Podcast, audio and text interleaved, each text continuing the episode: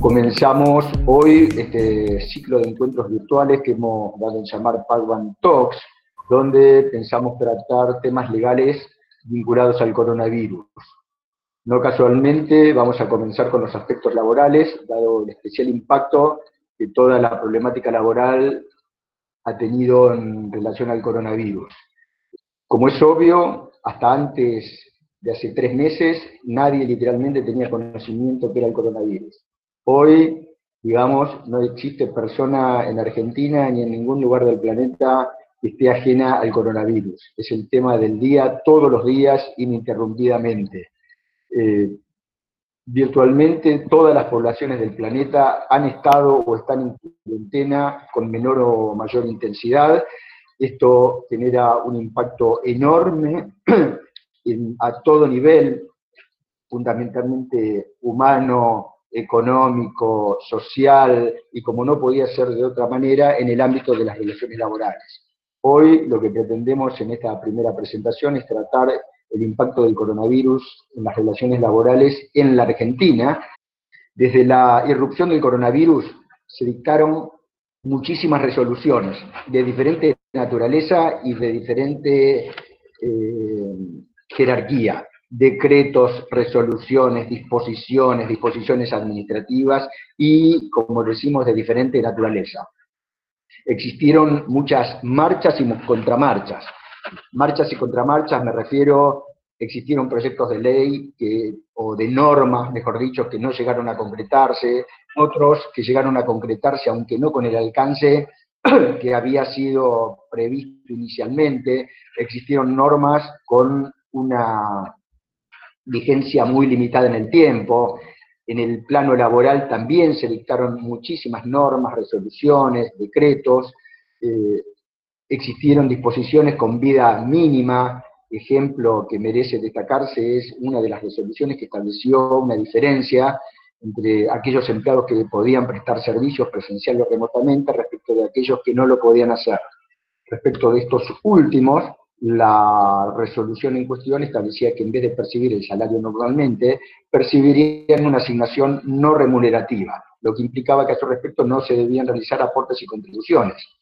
Esto generaba un efecto bastante injusto, dado que la persona que no prestaba servicios estaría en mejores condiciones que aquel que sí prestaba servicios, dado que no solo estaría evitándose la obligación de trabajar, sino que además percibiría un salario sin tener que pagar a su respecto aportes y contribuciones, con lo cual el ingreso de bolsillo iba a ser superior que el que tendría si continuaría a trabajar. Por eso nuestra intención hoy es tratar respecto de las normas que efectivamente tienen vigencia, evitando referirnos a aquellas que no tienen vigencia, que la tuvieron solo muy efímeramente. En el marco del coronavirus, o desde la irrupción del coronavirus, se dictaron muchísimas normas. Fundamentalmente, y como carácter general, se dispuso el que se en llamar aislamiento social preventivo y obligatorio de todas las personas que estuvieran en Argentina. Esto quiere decir que las personas que estaban o habitaban el país solo podían realizar mínimos desplazamientos orientados a eh, obtener productos de limpieza, alimentación o medicamentos el resto de la gente en principio no podía eh, salir de sus domicilios. En lo que refiere exclusivamente a los empleados, se dispuso que los empleados estarían exceptuados de su obligación de asistir a sus lugares de trabajo, con excepción de aquellos empleados de actividades denominadas esenciales.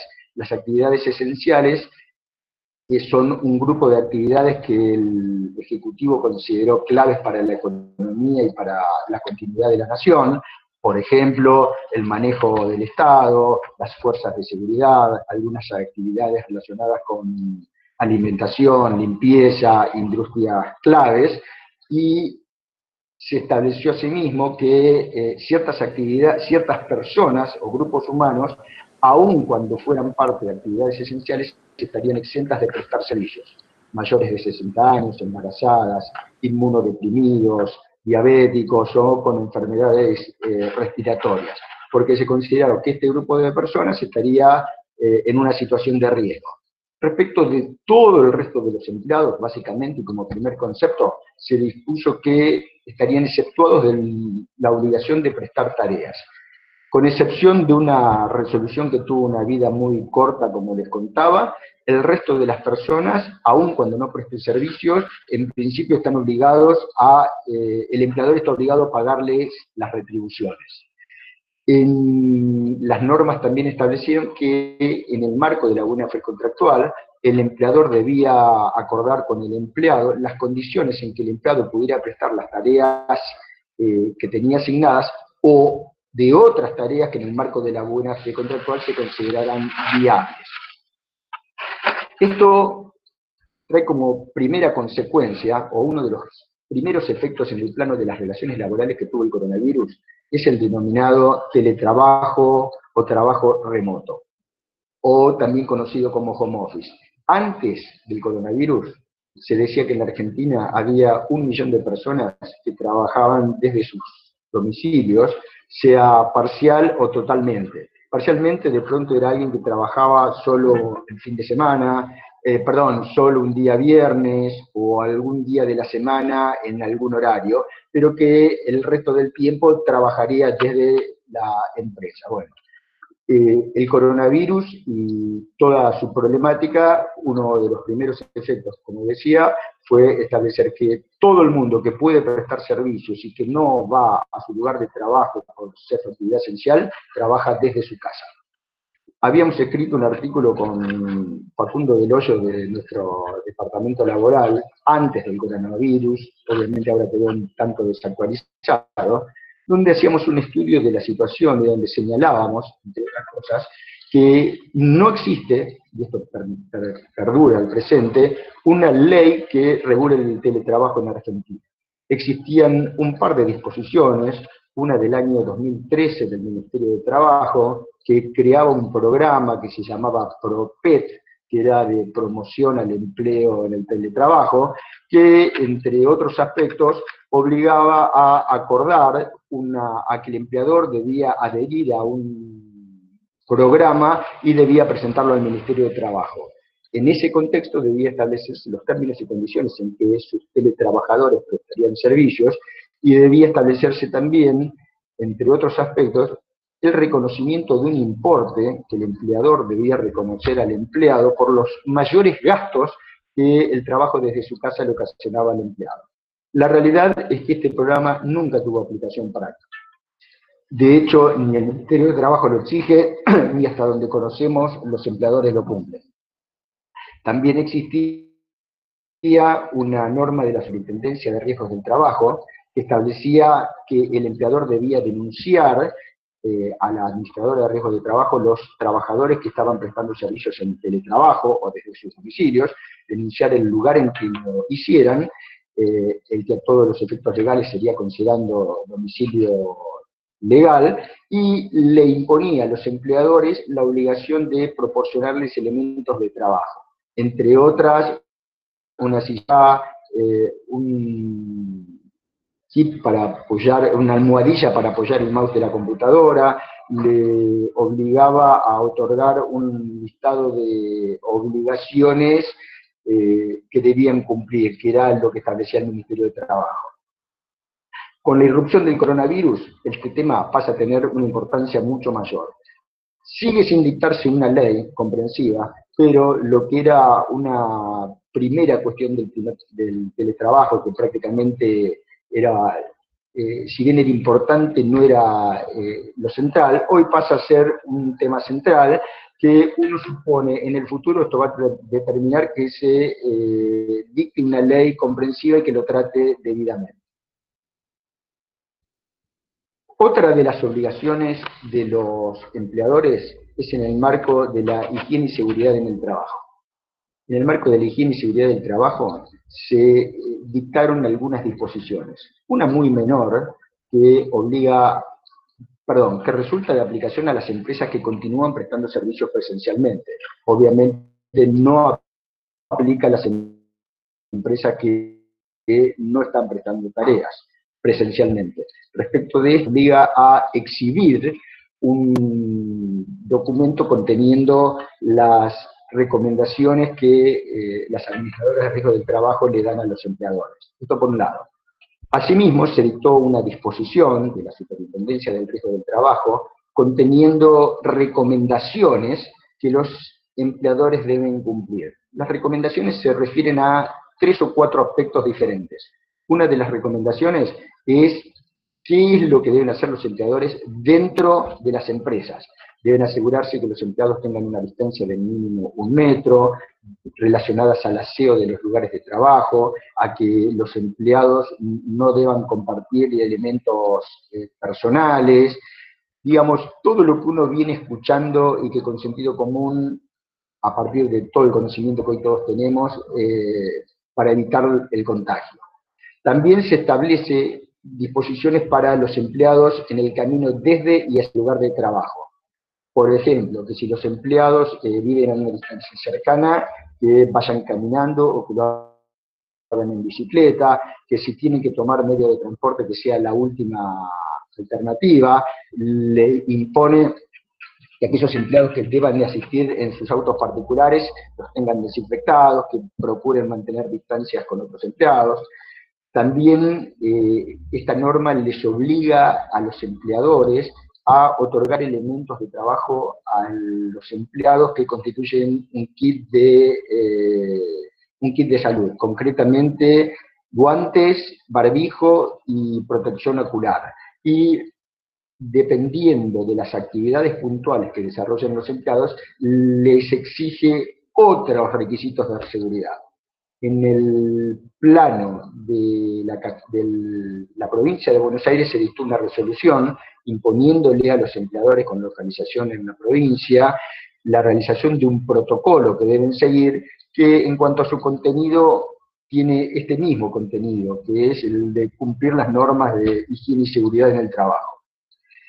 En el plano de la capital federal están estas recomendaciones que, como decía, estrictamente hablando no son imposiciones, pero sí recomendaciones. La realidad es que cualquier empleador tiene la obligación de asegurar a los empleados que no se enfermen. Quiere decir que si un empleador no cumple con estas recomendaciones, si un empleado después se enferma, va a ser bastante fácilmente acreditable que el empleado se enfermó por el incumplimiento del empleador. Con lo cual, una de las primeras recomendaciones para cualquier empleador en estos momentos cuya actividad pueda ser desarrollada desde la empresa o lo que vaya a suceder en el futuro, es seguir estas recomendaciones. Cabe aclarar que estas recomendaciones de la Superintendencia de Riesgo de Trabajo fueron establecidas mientras las empresas puedan prestar servicios. Es claro que cuando eh, vuelva a la actividad, vaya a saber uno con qué alcance va a volver la actividad, eh, van a tener que cumplirse con estas recomendaciones.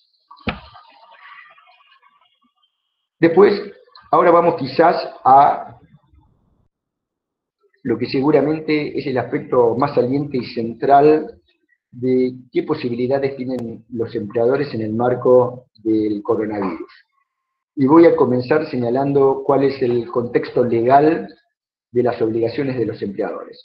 Hoy existe una obligación legal que establece que por el plazo de 60 días o sea, con vencimiento el 30 de mayo, los empleadores no pueden despedir ni suspender empleados. Una aclaración inicial. No pueden suspender a los empleados unilateralmente. Marco una diferencia entre la suspensión unilateral, que es la que está prohibida, y la suspensión concertada con el empleado. Conforme a la suspensión unilateral, el empleador decide suspender al empleado, el empleado no trabaja durante el periodo que el empleador lo suspende, y el empleado no cobra nada, y el empleador no le paga nada. La propia normativa que establece la prohibición de los despidos y suspensiones deja salvo el derecho de los empleadores de acordar con el empleado suspensiones concertadas. Las suspensiones concertadas son algo totalmente diferente y son suspensiones en cuyo contexto el empleado y el empleador, reconociendo que existe una situación de crisis, llegan a un entendimiento por el cual el empleado deja de prestar servicios y el empleador le paga algo a cambio. Este algo a cambio es lo que se llama asignación no remunerativa. La asignación no remunerativa tiene la característica de que importa el no pago de aportes y contribuciones con destino a la seguridad social. Voy a poner un ejemplo que nos va a ayudar a entender la enorme diferencia entre un salario y una asignación no remunerativa. Tomemos el ejemplo de un empleado que, por ejemplo, gana mil. Si un empleado gana mil, al empleador, este empleado le cuesta más o menos 1.300, porque tiene aproximadamente 300 pesos en concepto de contribuciones patronales. Ese empleado que gana 1.000 y que al empleador le cuesta 1.300, se lleva a su casa aproximadamente 830 pesos. ¿Por qué? Por el impacto de los aportes personales a cargo del trabajador. Volvemos al tema. Un empleado que gana 1.000, al empleador le cuesta 1.300 y el empleado se lleva a la casa 830 pesos. Las asignaciones no remunerativas son importes que no implican el pago de aportes y contribuciones. Traducido al ejemplo que le poníamos, vamos a suponer que se pacta una, asignación no remunerativa de pesos 700, el empleado recibe 700 pesos. Un poco menos, sí, que el importe que hubiera percibido de haber percibido el salario neto al que tenía derecho. Pero para el empleador hubiera representado o resulta una diferencia económica muy significativa, dada que tiene que pagar 700 y no tiene que pagar 1.300 pesos. Aclaro que eh, estas eh, suspensiones no remunerativas están establecidas hoy por el artículo 223 de la Ley de Contrato de Trabajo. Quienes están en el tema lo conocen por ser muy conocida esta norma.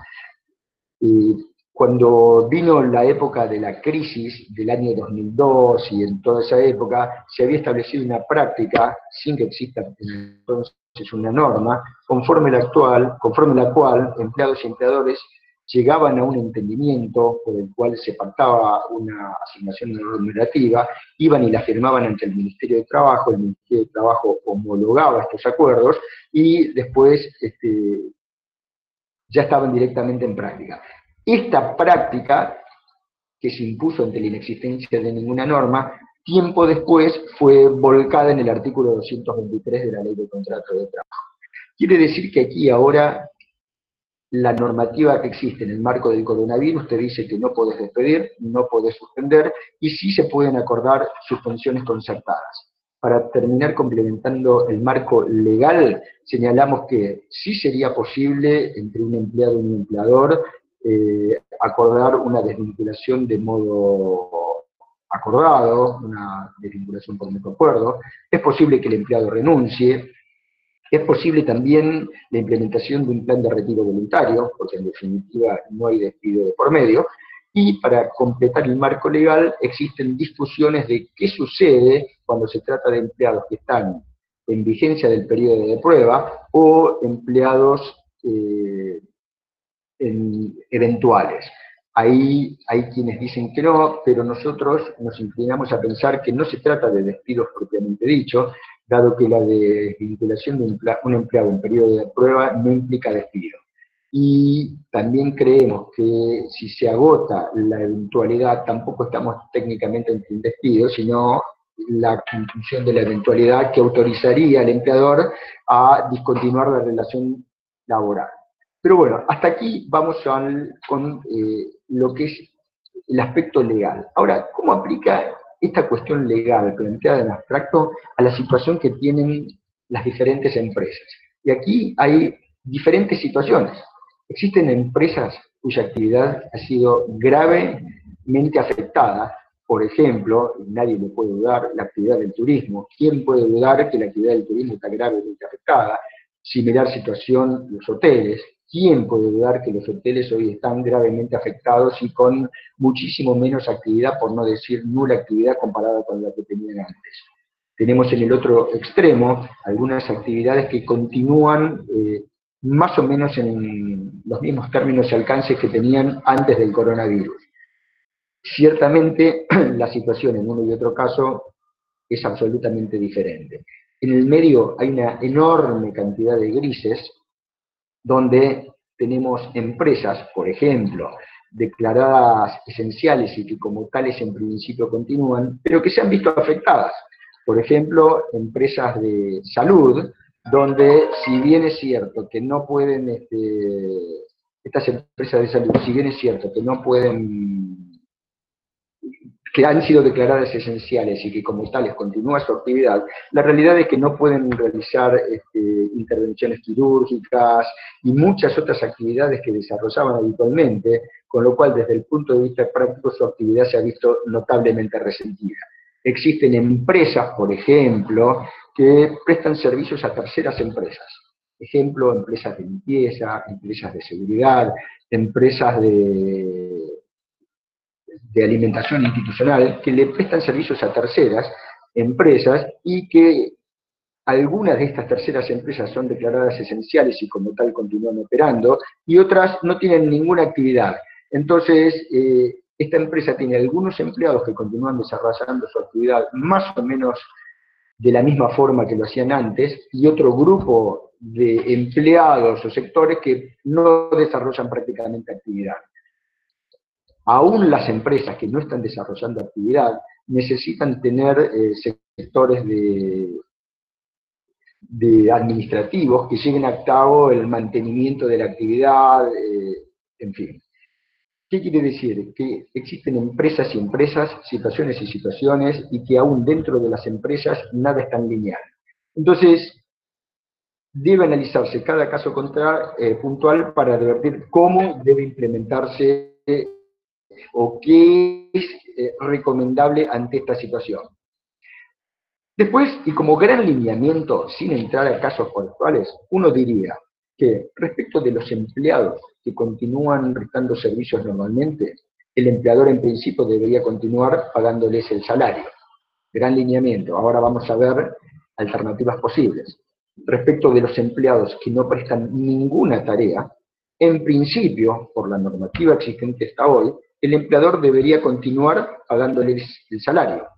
Insisto, lo repito, respecto de los empleados que no prestan tareas conforme la normativa hoy existente en el marco del coronavirus, debería continuar pagándoles el salario. Sin embargo, sería deseable para el empleador arribar a un acuerdo con el empleado por el cual se establezca una asignación no remunerativa, donde se ponga en blanco sobre negro que el trabajador no va a prestar tareas y que a cambio va a percibir una asignación no remunerativa que evite el pago de aportes y contribuciones por una tarea que efectivamente no se está prestando. Pueden existir empleados que no vayan a prestar tareas de una manera eh, dividida. Ejemplo, un empleado que normalmente trabajaba 48 horas semanales y que hoy su actividad se la demanda en la mitad de su prestación de servicio habitual. En ese caso, se puede pactar que respecto de la parte o la porción de su actividad en que el empleado continúa prestando servicios, se le pague el salario de la forma habitual. Y respecto de la porción o el segmento en que no presta servicios, se pacta una asignación no remunerativa. También es posible, y esto se ha dado, respecto de empleados en esta misma situación, es decir, cuya actividad se haya visto notablemente reducida, pactar una reducción de la jornada laboral con reducción proporcional del salario. Estas serían las alternativas que pueden existir. Una aclaración que puede parecer obvia, pero siempre es bueno hacerla, es que aún eh, que en todos los casos de un empleado que continúe prestando tareas, que trabaje, no es factible implementar una suspensión eh, concertada. La suspensión aplica única y exclusivamente respecto de empleados que no presten tareas y no respecto de empleados que sí presten tareas, porque de pactarse una suspensión respecto de quien sí presta tareas, a los fines prácticos sería una suerte de defraudación al Estado, dado que no se le, realizan, se le realizarían aportes y contribuciones respecto de salarios. Hasta aquí lo que venimos sacando en conclusión es que lo deseable para todos los empleadores respecto de empleados que no presten servicios es acordar el pago de una suspensión no remunerativa, en cuyo contexto se establece que el empleado no presta servicios y que a cambio perciba una asignación no remunerativa. Me adelanto a señalar algo que vamos a tratar a la brevedad, que es que existe el programa de asistencia a la producción y al trabajo establecido por el Estado, donde se contempla como uno de los beneficios posibles el descuento de hasta el 95% de las contribuciones patronales. Me adelanto a señalar que mientras este beneficio depende de la decisión de un tercero, que es el Estado, que puede o no otorgarlo según el criterio que el propio Estado establezca, la posibilidad de establecer una suspensión concertada permite al empleado y al empleador disponer cuál es eh, la situación y el efecto práctico sería el mismo o aún mejor, dado que se evita el pago de los aportes y contribuciones respecto de tales empleados. Ya no se está expuesto a la decisión del tercero que es el Estado. Una vez establecido cuál es el marco legal y cuáles son las posibilidades, está la cuestión de la implementación práctica. El tema de la implementación práctica tiene una cantidad de desafíos enormes. ¿Por qué?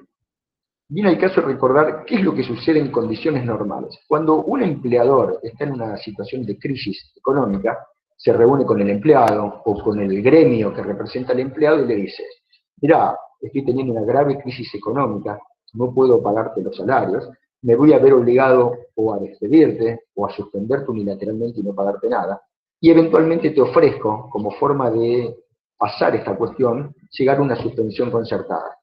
En este caso, el empleador no tiene la posibilidad de decirle al empleado, tengo la posibilidad de despedirte, el empleador no tiene la posibilidad de decirle al empleado que lo puede suspender. En este contexto, el empleado puede pararse y decir, ¿por qué yo empleado voy a, voy a aceptar la suspensión de mi relación laboral y percibir una, una, asignación no remunerativa si quedándome parado en mi casa voy a cobrar igualmente el salario? Un tema que también venía dificultando la implementación de acuerdos era que estaba pendiente, ahora ya se estableció, estaba pendiente el programa de asistencia a la producción del trabajo del Estado.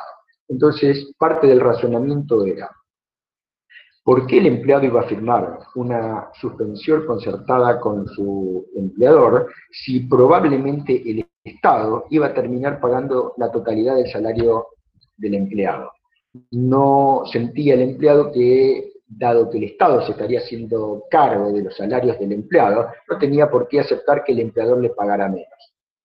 Todas estas cuestiones eh, terminaron dificultando y demorando la implementación de muchos acuerdos. Finalmente, es tan enorme, tan fuerte y tan significativa eh, los efectos que viene generando el coronavirus en el mundo del trabajo, que hoy todo el mundo está entrando en razones y se están firmando acuerdos de suspensiones concertadas.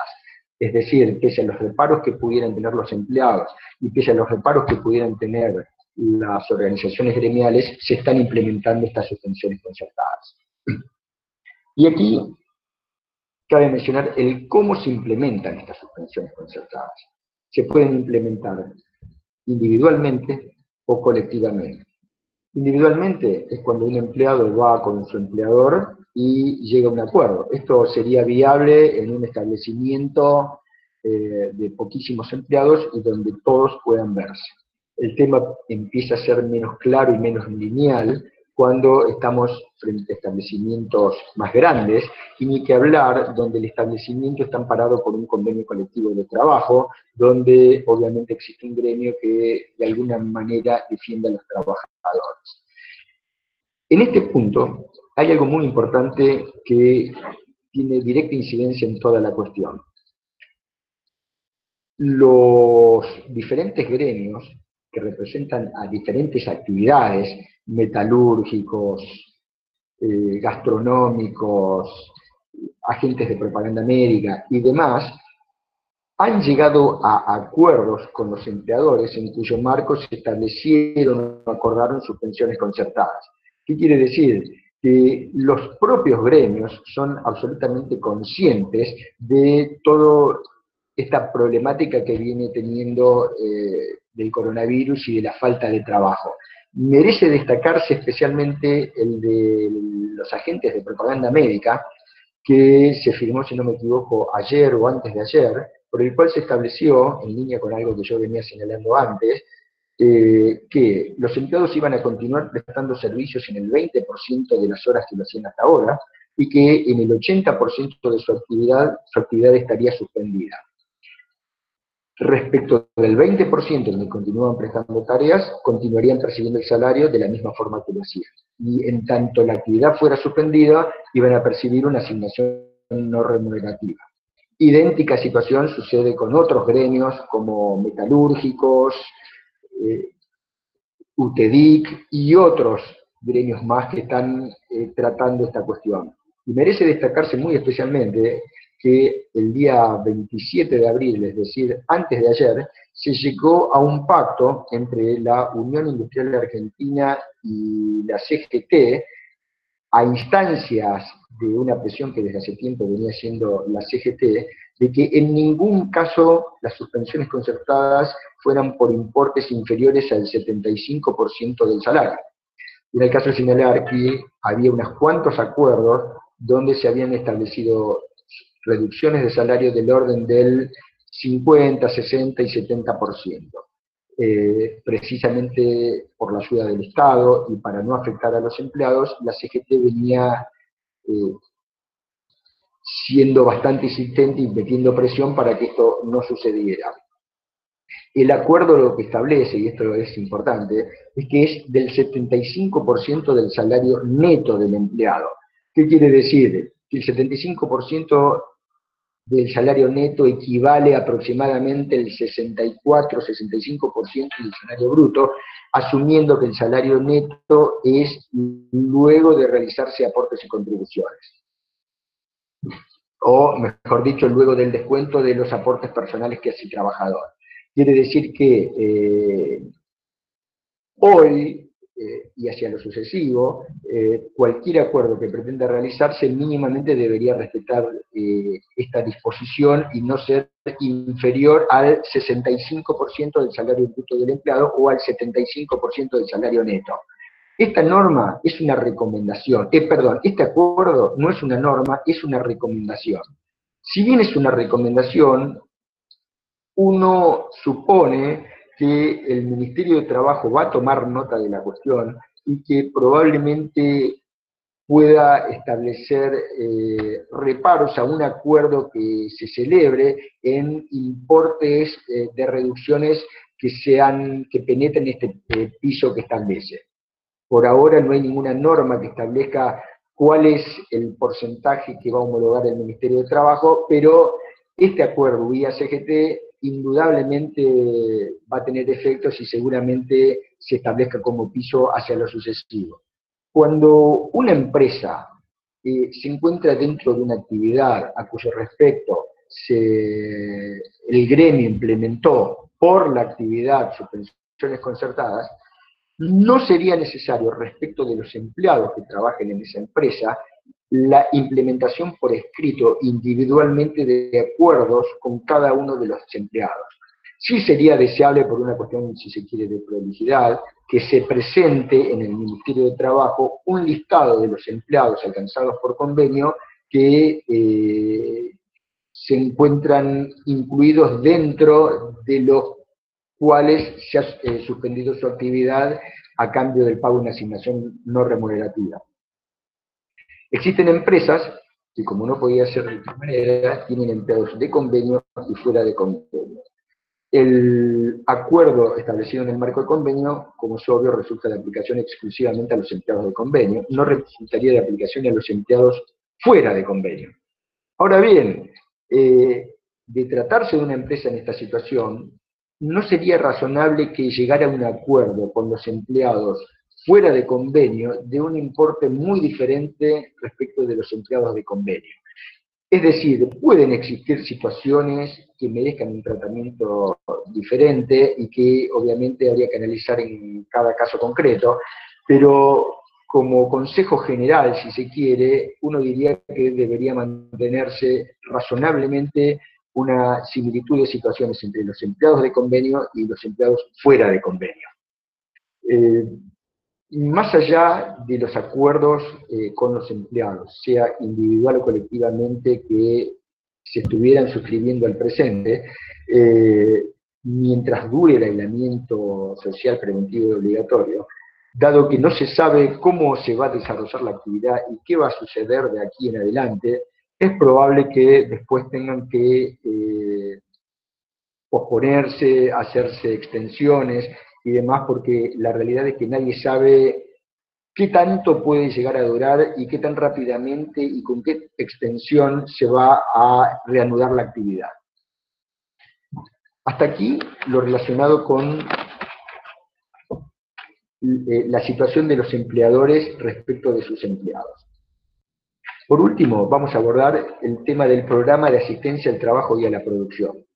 El programa de asistencia al trabajo y a la producción lo establece el Estado. Lo estableció a partir de algunos decretos que luego fueron modificados.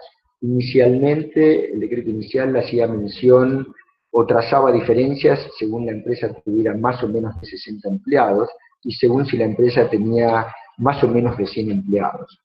Para las empresas que tenían más de 60 empleados, si pretendían una reducción en el pago de las contribuciones patronales, tenían que llevar a cabo el procedimiento preventivo de crisis adaptado a la situación, que nunca llegó a aclararse en qué consistía esta adaptación, pero bueno, era lo que establecía, y después establecía una diferencia respecto de si las empresas tenían más o menos de 100 empleados. Las que tenían menos de 100 empleados accederían al pago del 50% del salario bruto del empleado, de entre el 50 y el 100% del salario bruto del empleado, con un mínimo, eh, eh, con un máximo equivalente a un salario mínimo vital y móvil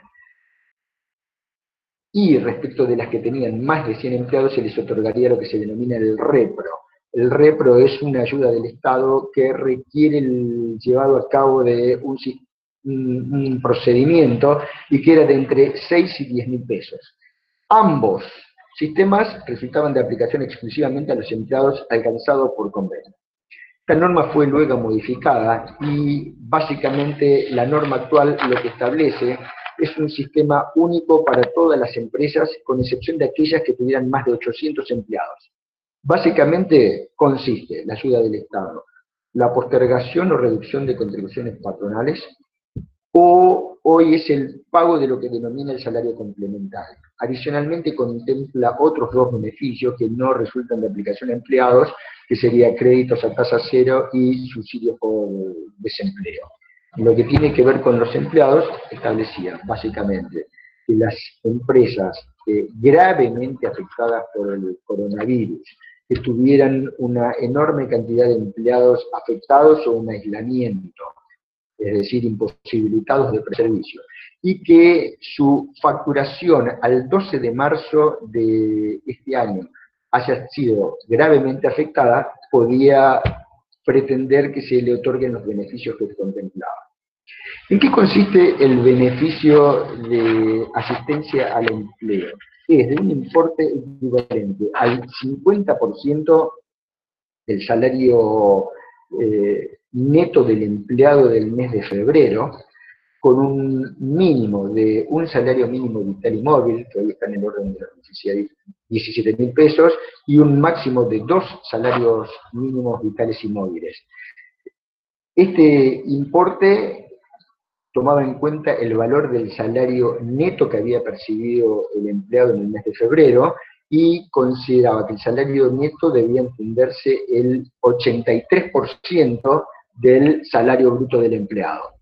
Para que esto pudiera ser posible, la empresa tendría que haber estado gravemente afectada por el COVID-19, el número de empleados tendría que tendría que tener un número significativo de empleados imposibilitados de prestar servicios, eh, imposibilitados de prestar servicios. Después, las disposiciones también contemplaban la eh, postergación del pago de contribuciones patronales, esto ya lo está otorgando eh, al momento la FIP, mucha, muchas empresas de hecho eh, han podido postergar el pago de sus contribuciones y se están analizando los casos de empresas que pueden eh, acceder al pago de hasta el 95% de la reducción de las contribuciones patronales. Establecía, volviendo perdón, al tema de la asistencia en el pago del salario, que las empresas que tuvieran más de 800 empleados debían cumplir requisitos adicionales a los generales que se establecen para todas las empresas. Concretamente, que no podrían distribuir utilidades, que no podrían adquirir títulos en pesos que después lo vendieran y lo transferieran al exterior, apunta al contado con LIC claramente, y que no se pudieran hacer erogaciones respecto de sujetos eh, que estuvieran situados en jurisdicciones no cooperantes o de nula o baja tributación.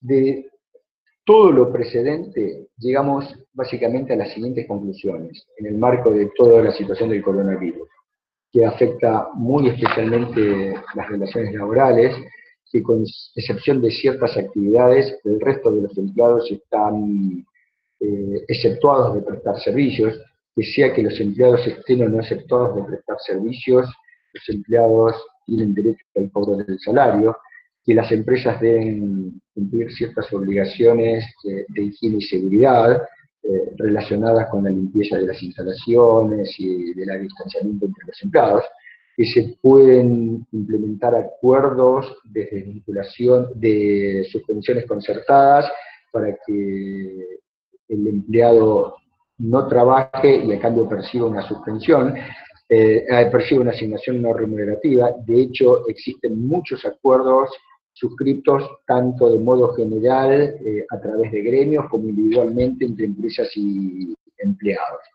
Los despidos y suspensiones son, están prohibidos hasta 30 de mayo y el Estado ha establecido un plan de ayuda eh, a las empresas. Eh, les agradezco muchísimo a todos por haber estado presentes.